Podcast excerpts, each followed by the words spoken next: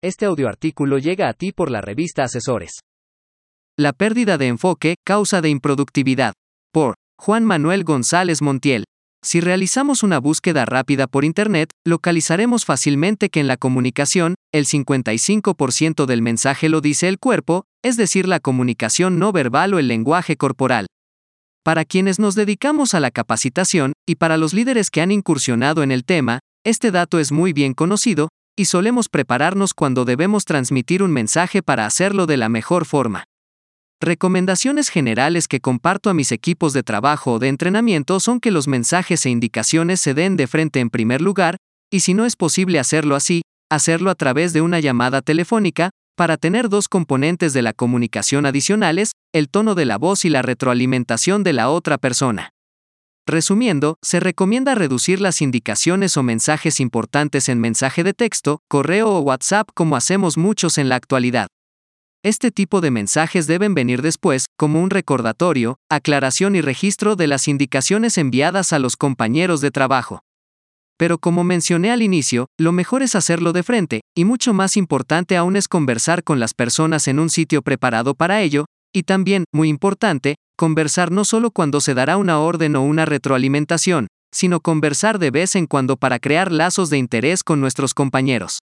Lo que debemos considerar ahora es que este resumen presentado es cada vez más difícil de realizar, quizá para los que se preparan, toman un curso, leen un libro y se encargan de llevar a la práctica no lo sea tanto. Sin embargo, esto debería realizarse por todas las personas en una empresa, y de hecho por todos nosotros en la sociedad. Porque la comunicación no se limita al entorno laboral, la comunicación está en todas partes. La parte que ha complicado tener una buena comunicación es la falta de enfoque, cada vez más en la actualidad el teléfono celular y para algunos la computadora es una extensión imprescindible del cuerpo humano. Es común encontrar en la actualidad que al citar a alguien a una reunión llegue con su equipo de cómputo y lo tenga abierto, y en muy frecuentes ocasiones, esté escribiendo o trabajando con su mirada en la pantalla, mientras está presente en la reunión. Otro caso similar y más común es el teléfono. Observe usted qué tan frecuente es que convoque a reuniones, platique con compañeros y ellos tengan su teléfono en la mano o sobre su escritorio, más preocupante aún, como ellos responden mensajes de texto mientras usted habla, y los más atrevidos digo yo, respondan una llamada mientras se tiene una conversación. Ya he hablado sobre la falacia de la multitarea, y es que ni las generaciones actuales ni los que son muy hábiles pueden hacer varias cosas al mismo tiempo, solo están siendo más improductivos en más cosas a la vez. Una y otra vez he probado en capacitaciones y en sesiones con las empresas con quien colaboro que el simple hecho de tener una conversación sobre lo que hicimos ayer, entorpece y ralentiza el trabajo que realizamos, algunas veces que he podido comparar el tiempo que toma realizar una tarea sin distracción y comparar la misma actividad mientras converso con la persona, las mismas tareas se han realizado consumiendo entre un 20% y 40% más de tiempo cuando la persona está en una conversación simple sobre lo que hizo ayer o sobre sus gustos. Cuando la tarea requiere de cálculos básicos como sumas, restas, divisiones, porcentajes, o colocar con precisión cantidades en una lista de productos de forma manual, no solo la tarea se hace más lenta, sino que la aparición de errores se incrementa. En las pocas pruebas que he hecho, cerca del 80% de las veces ha habido un pequeño error en la captura de información, mientras se mantiene una distracción sobre la persona.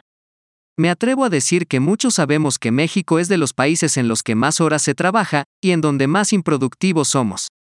No es que seamos malos, es que intentamos realizar múltiples actividades al mismo tiempo, y considero que cada vez más estamos generándonos mayores problemas de comunicación al perdernos de algo importante. Como mencioné al inicio, el porcentaje de la comunicación que el lenguaje corporal aporta es del 55%, pero cada vez ponemos menos atención a lo que el cuerpo de los demás nos dice, estamos atentos a los ruidos del exterior, la pantalla de nuestra computadora, el teléfono celular o somos interrumpidos fácilmente por un compañero que nos pregunta algo. Todo esto genera que nos perdamos del 55% del mensaje que el compañero o los compañeros que tenemos enfrente nos están diciendo.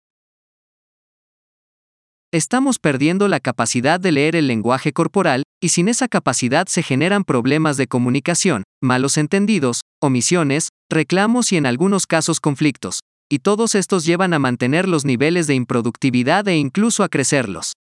Y la estamos perdiendo porque somos fácilmente distraídos, y nosotros estamos permitiendo esto. hemos perdido nuestra capacidad de enfoque, no solo en las empresas, sino como sociedad. Basta con observar mesas de restaurantes, pupitres de aulas, escritorios de trabajo, siempre habrá un celular cerca, y si medimos el número de veces que la persona lo tomará en una hora, podremos encontrar que el número suele ser alarmante. Entonces, somos improductivos porque creemos que podemos hacer varias cosas al mismo tiempo, y creemos que podemos hacer varias cosas al mismo tiempo porque nos distraemos fácilmente, y nos distraemos porque no sabemos enfocarnos. Concluyo que una de las causas de improductividad es no saber enfocarnos. Para enfocarnos podemos considerar dos grandes motivaciones, la primera el ser más eficaz y realizar en el menor tiempo posible una actividad. La segunda, el ser respetuoso y empático con las personas que nos rodean. A todos, por muy corteses que seamos, nos molesta hablar con alguien que toma constantemente su teléfono o que está escribiendo con él mientras nos habla. Comencemos por pensar que así como nos sentimos, así se sienten los demás cuando hago lo mismo. Si necesitamos responder a algo que sea urgente, entonces podemos ser sinceros y decirle a la persona que nos permita un minuto en lo que respondemos y, acto seguido, ya he mencionado también que los teléfonos no pueden estar sobre el escritorio o la mesa, incluso aunque estén boca abajo. Debemos tenerlos en nuestra bolsa o en un lugar que no esté a la vista. El tiempo de todos es valioso por igual, y un tiempo breve enfocado y dedicado es mucho más valioso y apreciado, que horas de interrupciones y mensajes a todo momento mientras conversamos. Hablando sobre la eficacia, he escuchado con frecuencia que siempre estoy acelerado y que necesito relajarme. Sin embargo, con las empresas con las que colaboro de manera fija no estoy a tiempo completo, estoy por horas, por lo tanto tengo un tiempo reducido y limitado para lograr los resultados que de mí se esperan, es por eso que cuando piso una empresa llego ya con una lista preparada de trabajo, pendientes, actividades y comienzo a aprovechar cada minuto de mi tiempo. Esto me ha permitido darme cuenta y de medir que se puede ser muy productivo y eficiente en un espacio reducido de tiempo. En varias ocasiones que he tenido que entrenar para un puesto o suplir momentáneamente una función he podido comprobar que las tareas cotidianas de un puesto se pueden reducir, a veces hasta en media jornada laboral. Y esto sin considerar el pensar cómo reducir o ahorrar más el tiempo, que es tema de otro artículo. Pero, ¿cómo es que puedo realizar en menor tiempo el trabajo que a otros les toma un día? Las respuestas pueden ser varias y requerimos investigar el tema. Una de ellas puede ser que las personas buscan hacer su trabajo relajado y sin presiones, otra puede ser la ley de Parkinson, que nos dice que el trabajo se extiende hasta que ocupa toda la jornada, en otras palabras, nos hacemos patos y perdemos tiempo para llenar esos huecos. Creo que una respuesta también es la falta de enfoque. Recordemos que en pequeñas mediciones que he hecho, las personas pierden del 20% al 40% por hacer varias cosas a la vez, en vez de enfocarse en una sola y terminarla, es ahí donde creo que tenemos la respuesta más rápida y directa. No es que yo sea un superhumano o que tenga capacidades arriba del promedio, no, nunca lo he creído. Simplemente creo que puedo enfocarme más fácilmente, por la misma naturaleza de mi trabajo. Es por eso que necesitamos enseñar a las personas a enfocarse, y requerimos hacerlo con resultados evidentes. Para esto, recomiendo medidas que en un inicio sean de control y después de reflexión, por ejemplo, la prohibición de teléfonos celulares en las reuniones. Es una medida de control pero una vez que se noten los beneficios se reflexiona con el personal para que evalúen la cantidad de tiempo ahorrada, y una vez con el resultado medible, el colaborador tiende a entender que la medida de control funcionó y comprende por qué. Una regla más que recomiendo es, cuando esté uno hablando con alguien más todos los demás esperan que termine ya que es muy común en posiciones de jefatura tener constantes interrupciones o compañeros parados esperando hablar, aun y cuando la conversación con la otra persona se note privada. Para también mejorar el enfoque de las personas, una recomendación simple pero muy efectiva es listar las tareas a realizar en un día, y terminar una sola a la vez. Haciendo esto en forma personal sé que podrá constatar el lector cómo su tiempo de trabajo se reducirá y terminará más actividades en menos tiempo.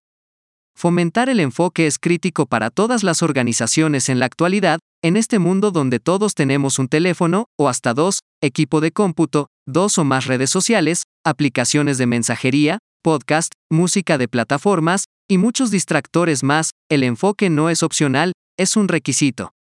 Si buscamos incrementar la productividad y a la vez disminuir la sensación de estrés en nuestros equipos de trabajo, el enfoque es el camino.